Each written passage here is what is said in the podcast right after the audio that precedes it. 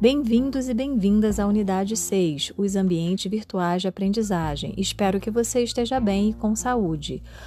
Neste podcast, vamos falar sobre interação e interatividade.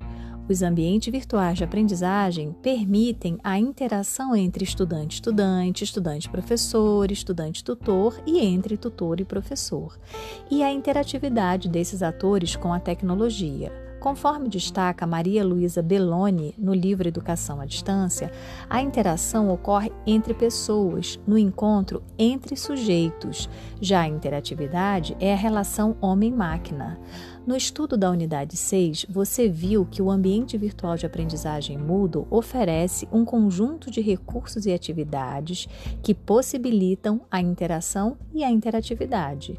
Para que a aprendizagem seja efetiva no ciberespaço, é fundamental a interação entre os sujeitos de ensino e aprendizagem e a disponibilização de conteúdos cada vez mais interativos.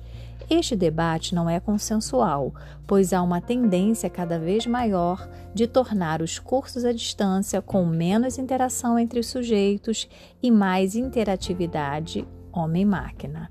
O que você pensa a esse respeito? Compartilhe suas reflexões no fórum da Unidade 6.